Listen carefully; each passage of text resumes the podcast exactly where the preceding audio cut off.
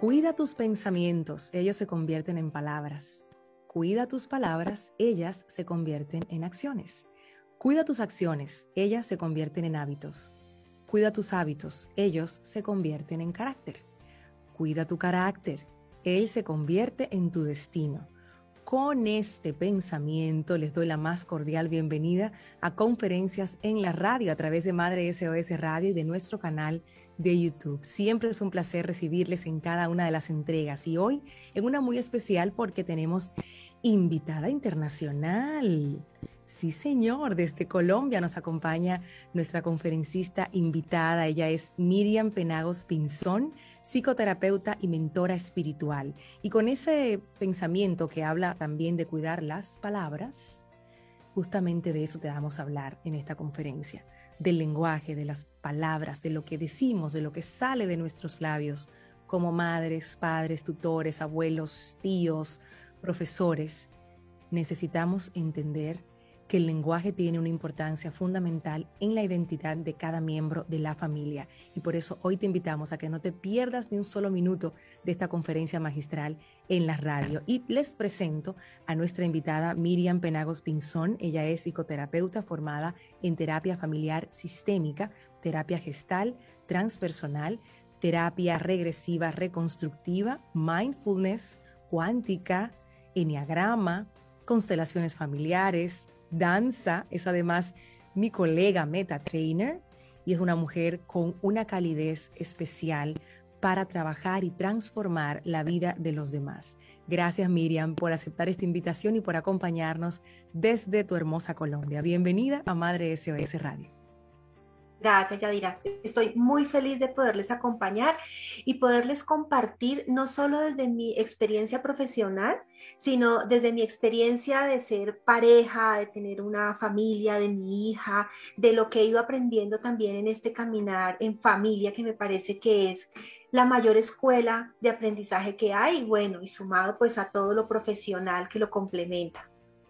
Es una academia total y sí Dentro de todo lo que mencioné, que es una larga lista, que es un largo currículum, Miriam es madre y es esposa. Entonces, ahí tiene como esa combinación perfecta para hablarnos de este tema de la importancia del lenguaje en la identidad de la familia. ¿Por qué debemos todos tener no solamente los oídos así bien alertas, sino también el corazón abierto para escuchar esto que nos vas a entregar?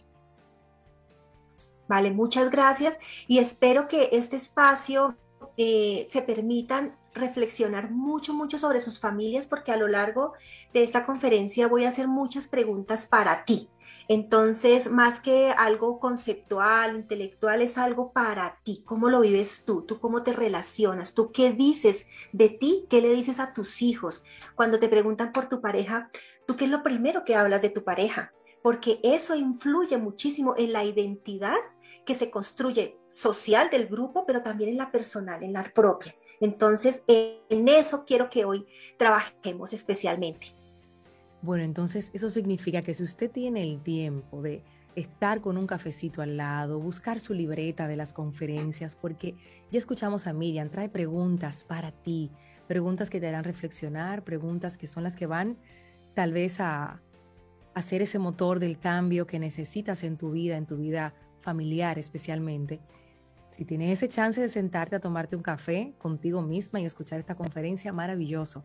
Avísale a tus amigas y amigos que tenemos este banquete hoy en conferencias en la radio. Hacemos una pausa muy breve para entregarte todo este contenido que hoy, de manera muy especial, hemos preparado para ti con nuestra invitada desde Colombia, Miriam Penagos Pinzón, psicoterapeuta y mentor espiritual. Volvemos enseguida.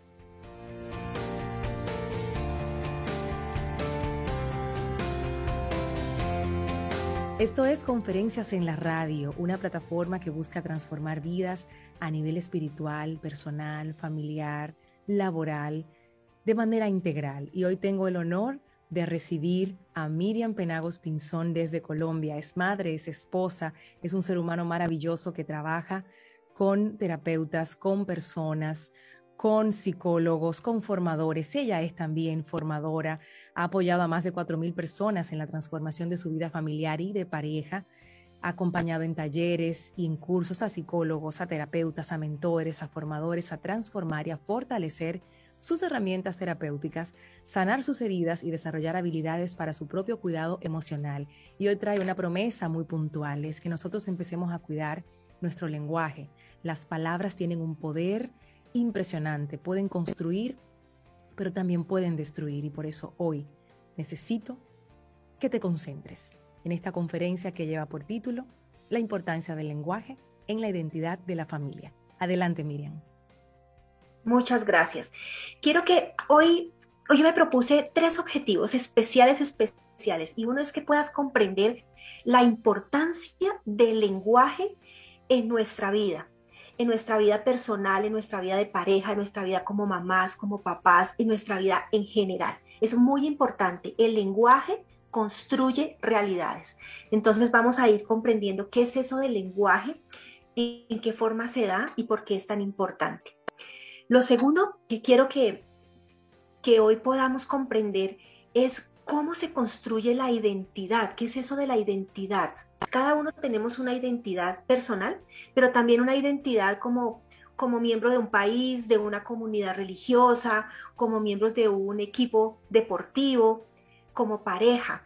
¿Qué nos identifica? ¿Qué es identidad? Y cómo ese lenguaje, lo que nos decimos, influye en que esa identidad sea una identidad exitosa, esperanzadora, valiosa, o sea, una identidad que me quite recursos, que me haga sentir que no merezco, que no valgo. Por eso es tan importante como papás, como mamás, como familia, en el lenguaje decir cosas, que lo, es el, mi tercer objetivo, em, que nos permitan avanzar en una identidad que sea de mucha fortaleza. Por eso ese tercer objetivo son tips muy concretos y ahí te voy a pedir que tengas lápiz, que tengas papel para ir escribiendo y para ir revisándote. No para que te genere de pronto culpa, sino aprendizaje. Yo siempre digo que la vida es una escuela y cada situación que vivimos es una oportunidad de aprender. Y nuestra pareja, nuestros hijos, la familia que tenemos es la mejor escuela son nuestros maestros. Entonces, ¿qué será lo que tenemos que aprender con estos maestros y cómo nosotros también en esa formación que tenemos con ellos somos también maestricos para ellos, influir de una manera positiva, esperanzadora, que les permita abrirse camino y abrirnos camino para tener una vida como la que soñamos y la que nos merecemos. Esos son nuestros tres objetivos. Entonces quiero partir haciéndote una, una pregunta muy especial y es, si yo te pregunto mm, a ti, ¿Qué te define? ¿Tú quién eres? ¿Qué es lo primero que se te viene a la cabeza? ¿Mm? Soy hombre, soy mujer, soy psicólogo, soy enfermero. ¿Te defines por la profesión de pronto, por tu sexo? ¿Quién eres? Te vuelvo a hacer la pregunta. ¿Quién eres? ¿Te defines por un partido político de pronto?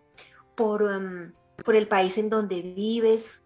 ¿Por la actividad que haces? ¿Por el rol que tienes? ¿Soy mamá? cuando te preguntan, ¿tú quién eres? No, yo soy mamá de Pedro, yo soy la abuela de tal persona, yo soy la hermana de tal, yo soy la hija de tal persona. Más allá, más allá de preguntarte, ¿quién eres? Desde definirte por la profesión, por el sexo, por tu nacionalidad, por, tu, por tus creencias espirituales, políticas, ¿quién eres en lo personal?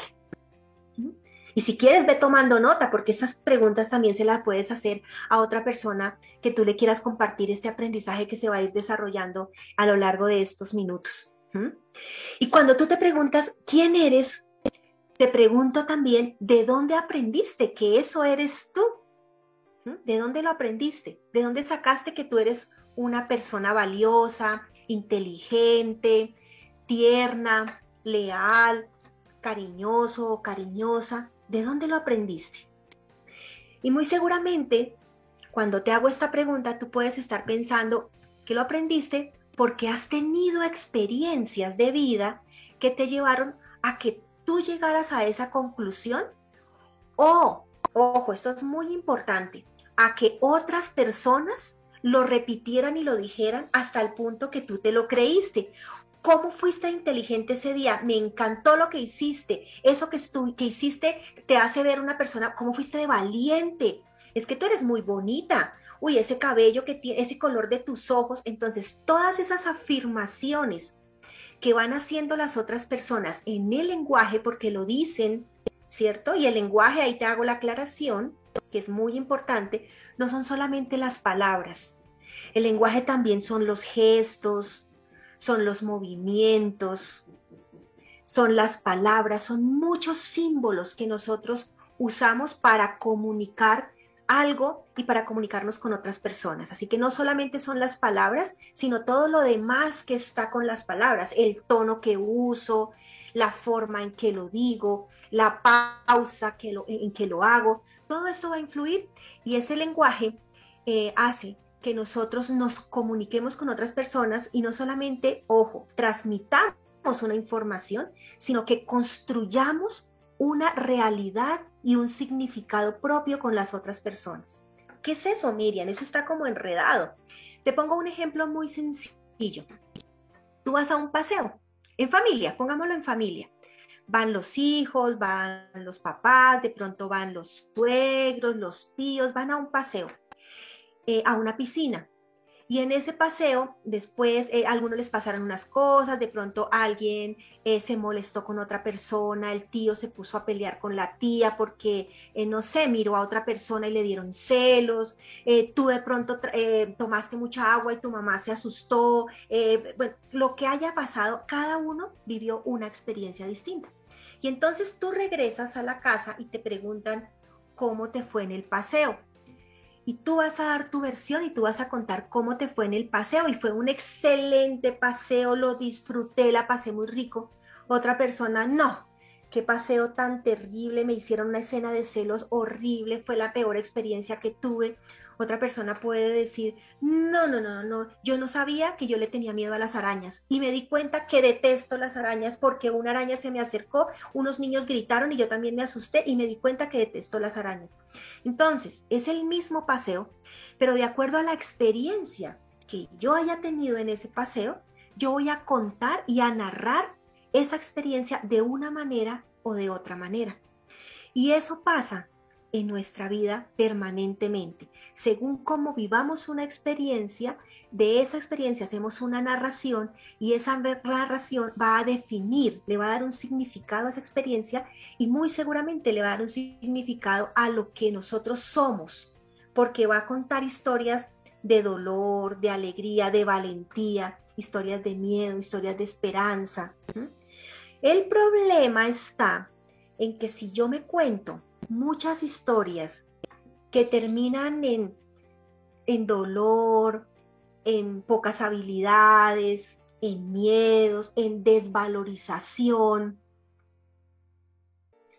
Es posible que lo que vaya pasando es que yo me vaya llenando de ideas sobre mí que no me van a ayudar en el futuro. Porque lo que va a pasar es que voy a creer precisamente si me dijeron eso, yo me di cuenta que no tengo valor, que yo mejor no hago eso porque asusto a las personas, que es mejor que me quede callada porque así evito problemas. Y aquí, si eres madre o si eres padre, es muy importante que tengas mucho cuidado en lo que dices con relación a tus hijos y en lo que les dices a cada momento y en cada experiencia que se vive. Y cuando te digo que en cada experiencia estoy hablando de experiencias sencillas o experiencias traumáticas. Yo he acompañado, por ejemplo, temas de abuso sexual. Y es muy diferente cuando atiendo, por ejemplo, una niña que ha tenido un tema de abuso, en donde cuando la mamá, eh, digamos, se entera y el manejo que le da es, le dañaron la vida a mi hija, se le acabó su futuro. Con esto que pasó, me le dañaron toda posibilidad de tener una pareja. Imagínate, si esta mamá le dice eso a esta niña que acaba de vivir una situación ya de por sí demasiado dolorosa, ¿qué información le está construyendo alrededor de eso que vivió? Se me dañó la vida, yo no tengo derecho a ser feliz y me defino por ser una niña que fui abusada. Esa es una identidad, fui abusada y fui víctima de un hecho.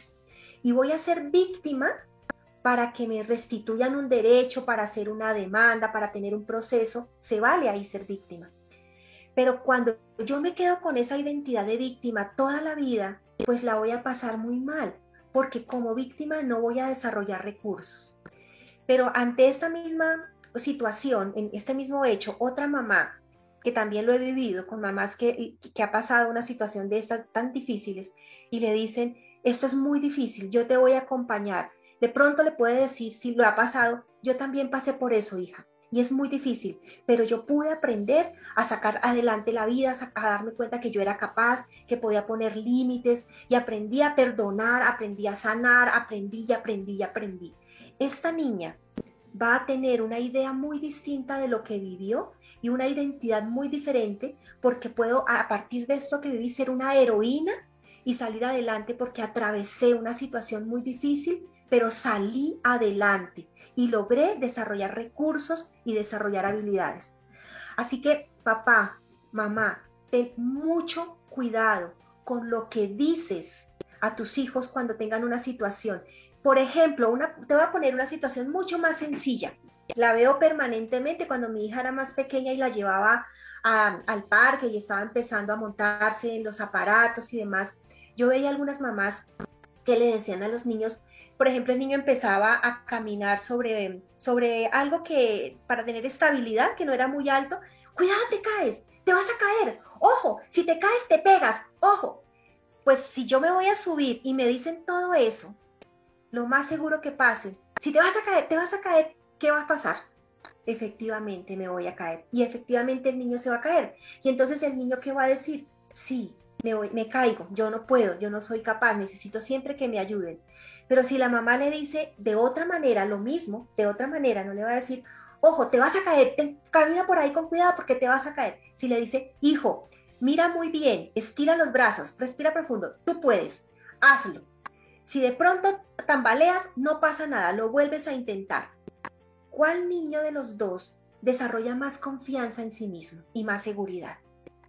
Efectivamente, el niño en donde la mamá lo motivó, le alentó y no utilizó nada negativo para, para cuidarlo, porque ambas tenían una muy buena intención, pero la primera estaba sembrando miedo en el niño. Y un miedo que tal vez era de ella, que tal vez muy seguramente es de ella, y se lo transmitió a este niño. Así que, ojo, mucho cuidado, porque lo que digamos es fundamental. Ante cualquier circunstancia, construimos identidad. Y cuando yo te digo que la construimos, quiere decir que nuestra identidad no es estática. Así que la próxima vez que tú estés hablando de ti y tú digas, es que yo soy, acuérdate de esta conferencia. Nosotros no somos, nosotros nos mostramos. Y te lo voy a explicar por qué. Porque cuando tú dices, por ejemplo, es que yo soy de mal genio, uy, yo soy muy brava. Y vamos hablando un poquito más, te vas a dar cuenta que tú puedes ser muy brava con algunas personas, tal vez con, tal vez con tu, con tu cuñada, tal vez con una compañera de trabajo, tal vez de pronto con tu pareja porque estás enojada hace mucho tiempo por algo que no has podido procesar. Entonces yo soy, y mi esposo dice que yo soy de mal genio, yo soy de mal genio, yo soy de mal genio, entonces yo me creo que soy de mal genio con esa persona, ojo. Pero tal vez yo soy súper chévere, tranquila, paciente con mis amigas.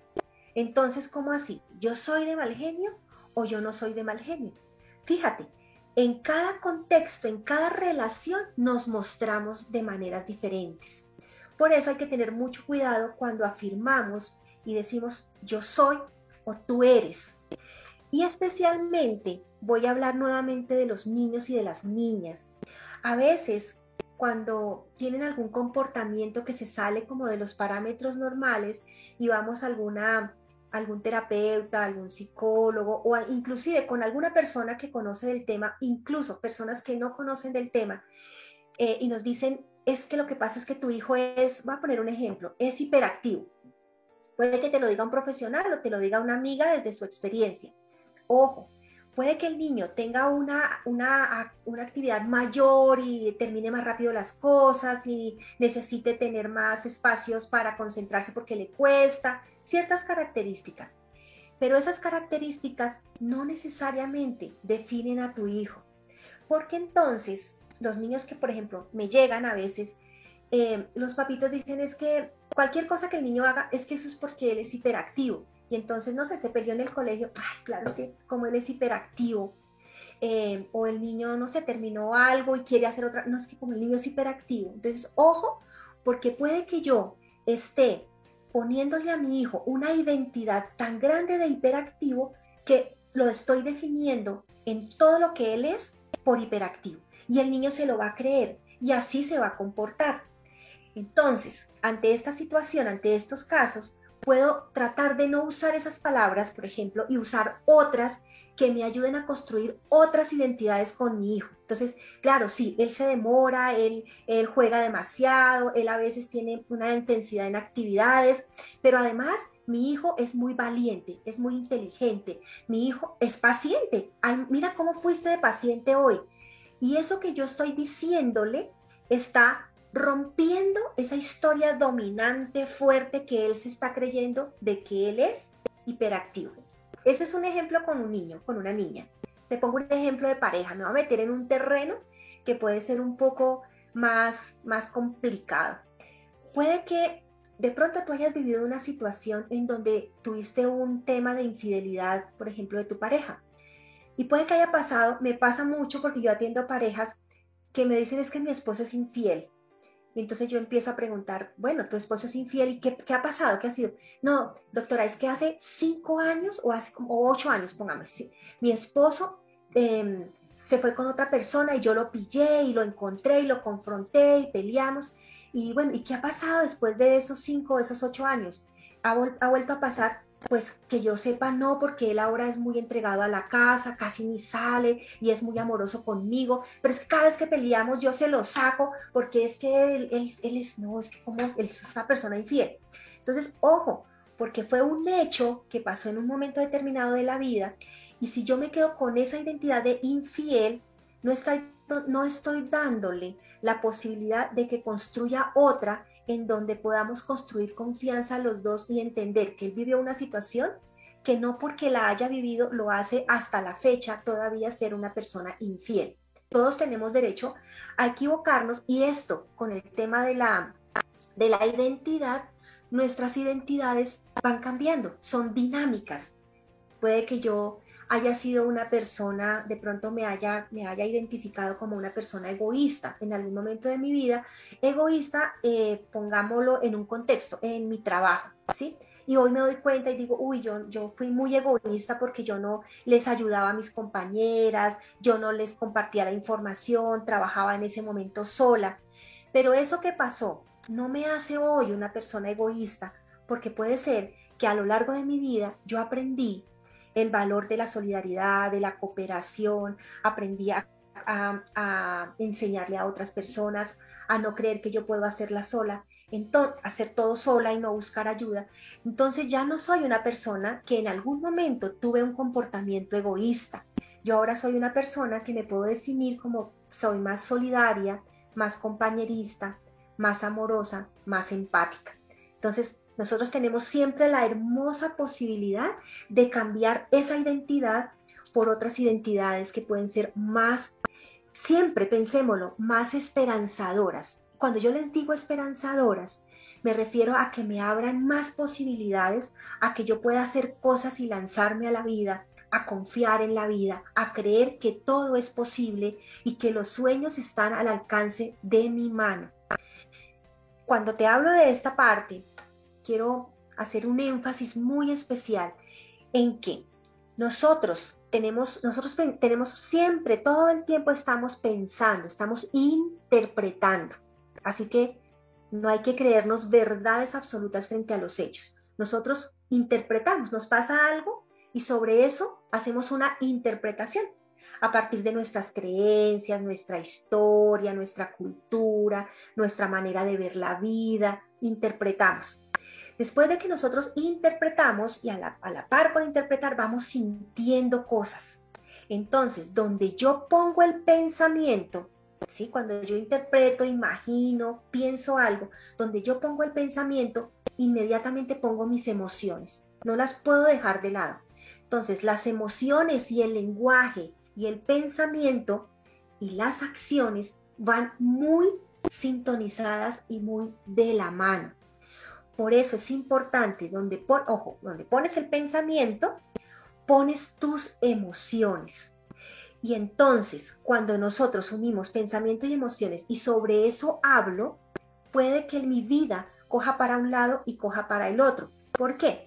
Porque si mis pensamientos son, por ejemplo, relacionados con, con criticar, a mi familia o con criticar algo que no me gusta de mi pareja o con criticar, hay cosas que no me gustan de mis hijos. Cuando tengo una, una mirada crítica me fijo en lo que no funciona bien y se vale, porque los grandes cambios que hemos hecho en el mundo tienen que ver con haber cuestionado lo que ya estaba establecido, pero hacer aportes. Ojo, si yo solamente me quedo en la crítica, muy seguramente me voy a sentir muy mal, pero también voy a sentir mal a otras personas. Entonces, si yo puedo intervenir para cambiar eso que estoy criticando, se vale. Pero si te das cuenta que lo que tú hablas generalmente con tus amigos, cuando hablas con tus amigas de tu pareja, cuando escuchas a las mamás hablar de los hijos y tú también hablas de tus hijos, chequea tú qué dices, cuáles son las, en qué centras la información que das, em, en cómo hablas de ellos. Y fíjate si lo que hablas es desde una mirada crítica, desde lo que no funciona.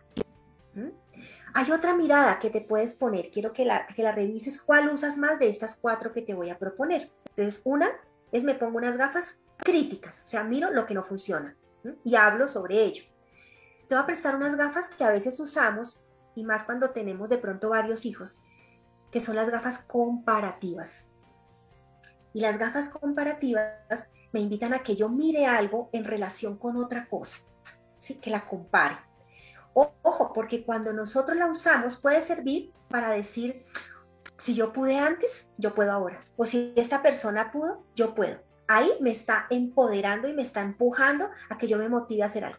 Pero cuando esa crítica pone a alguna de las personas que escucha lo que tú dices, incluida tú misma o tú mismo, por debajo y te quita fuerza, no te va a ayudar ni le va a ayudar a los hijos cuando los estamos comparando o a los hermanos o cuando yo me estoy comparando con otras personas. Es, ojo, ¿cuál usas más? Porque todas son importantes.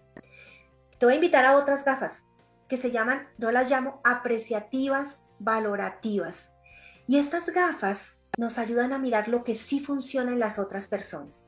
Entonces, cuando yo me pongo esas gafas y lo digo y le puedo decir a la otra persona, yo de ti valoro esto, admiro esto, honro esto, me siento orgulloso, orgullosa de ti por esto. Primero, ¿qué estoy sintiendo cuando me pongo esas gafas? Y segundo, ¿qué puede estar sintiendo la persona que me escucha cuando yo le hablo de esta manera? Cuando yo a mi pareja le llega del trabajo o estamos en un momento y que lo primero que yo sea, oye, valoro mucho de ti, te agradezco esto, valoro, honro esto. Cuando yo lo hago lo que estoy haciendo en la identidad de esta persona es que estoy fortaleciendo que lo quiera volver a hacer.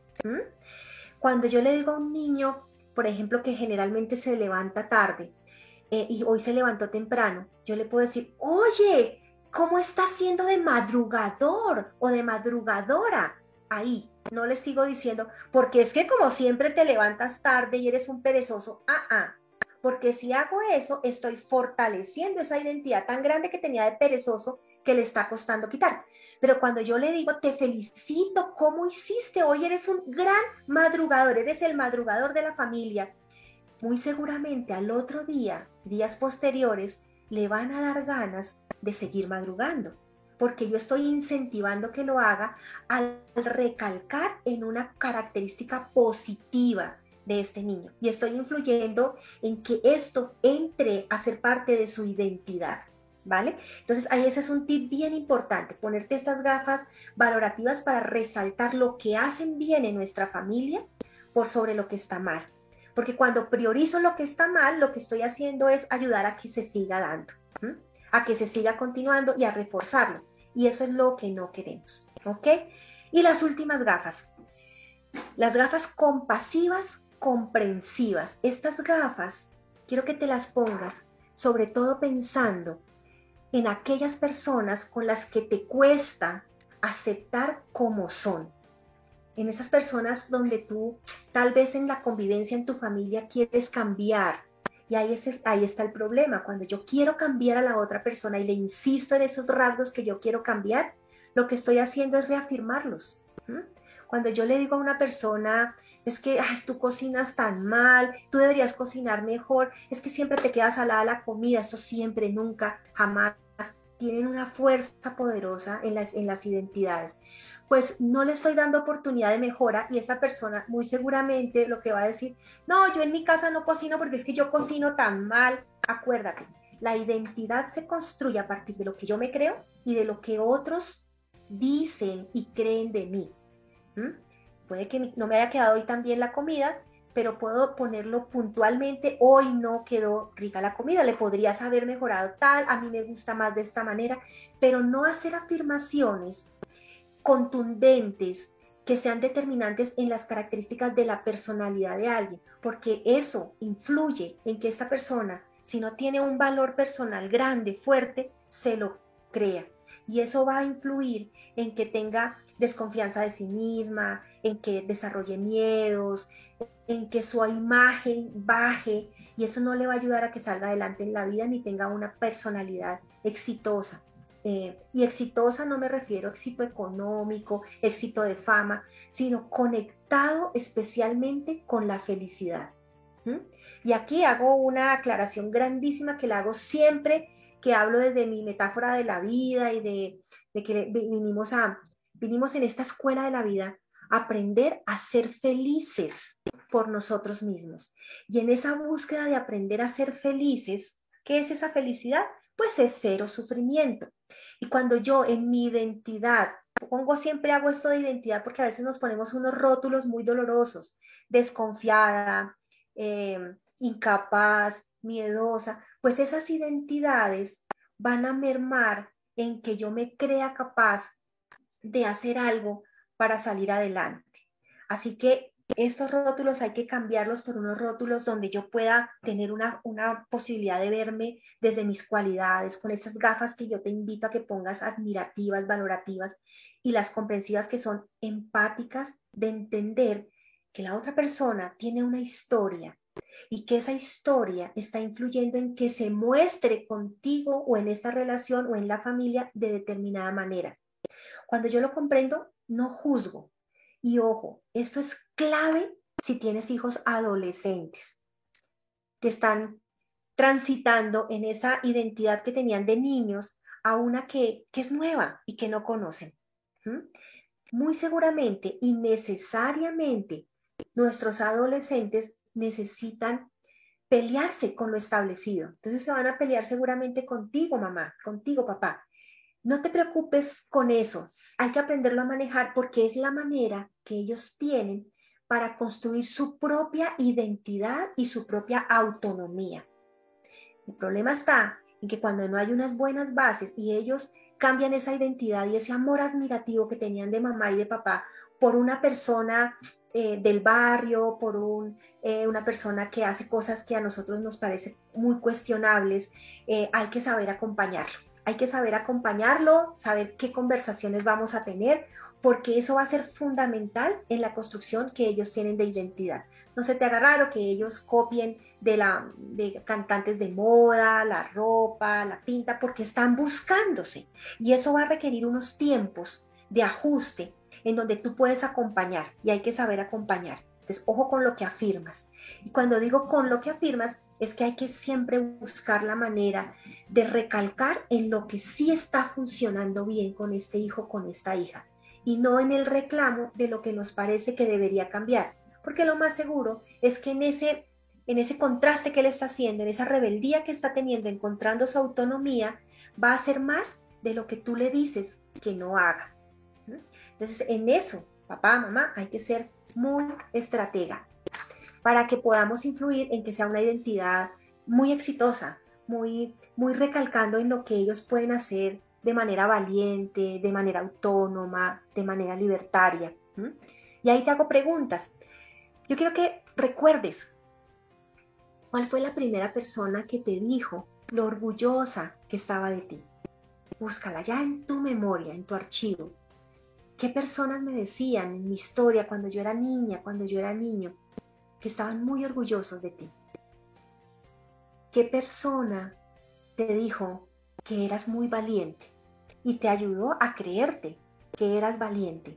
Porque atravesaste una situación en donde eh, efectivamente fuiste valiente, pero tal vez no lo viste y la persona que te lo dijo te hizo ver que, oiga, sí, yo fui valiente. ¿Cuál fue la primera persona que te dijo que tú eras muy gracioso o muy graciosa? Que tú eras inteligente, que tú eras bonito, que eras bonita, que tenías un rasgo físico muy atractivo.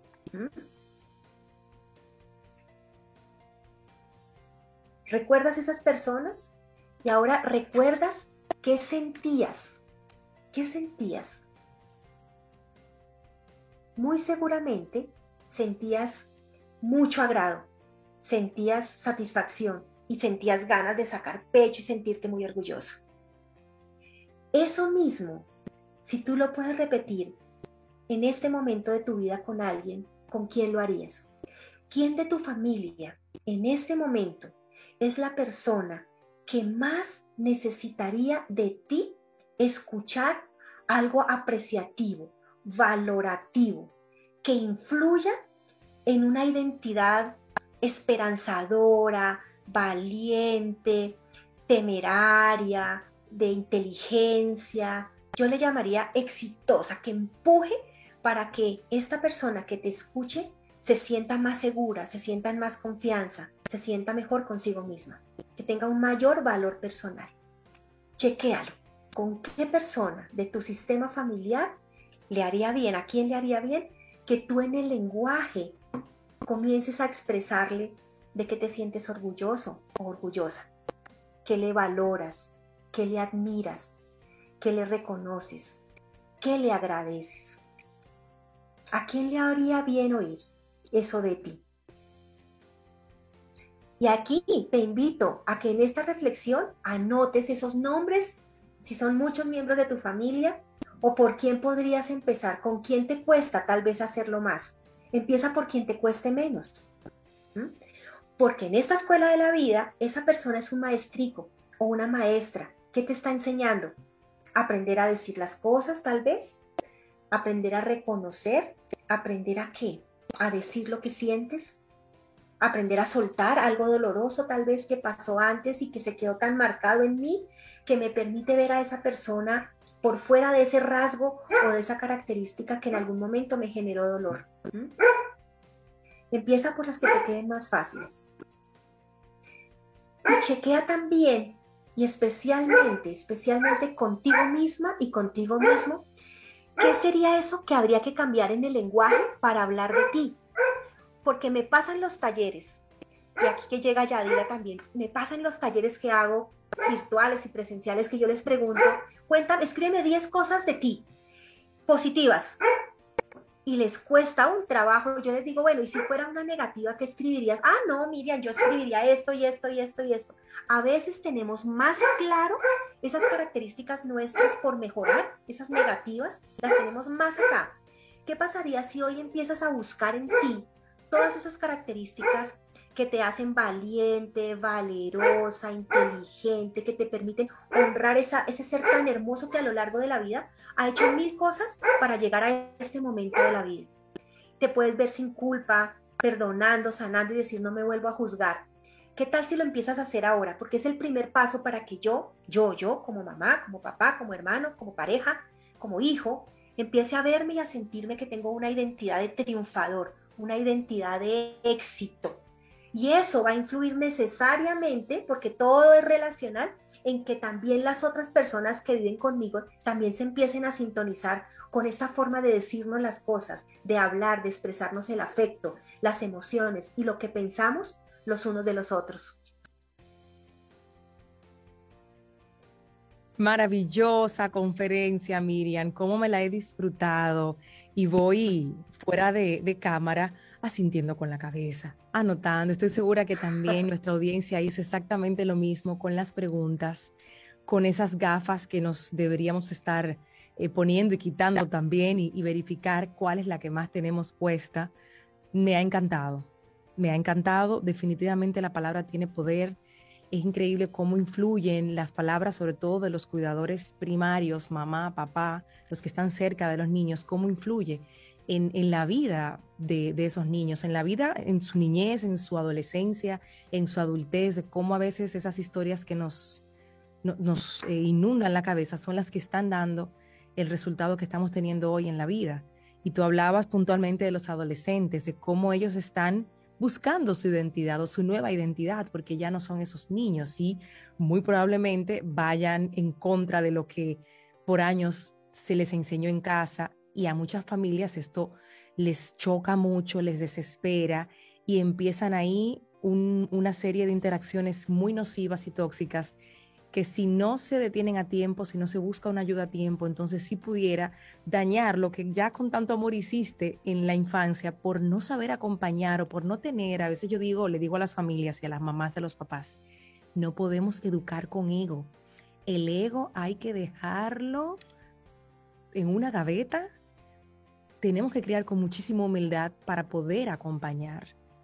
Y a veces uno sabe que tiene el derecho y la razón de decir o hacer ciertas cosas, pero tu inteligencia estratega de mamá o papá de adolescente te tiene que decir, detente, no digas eso, que va a ser peor.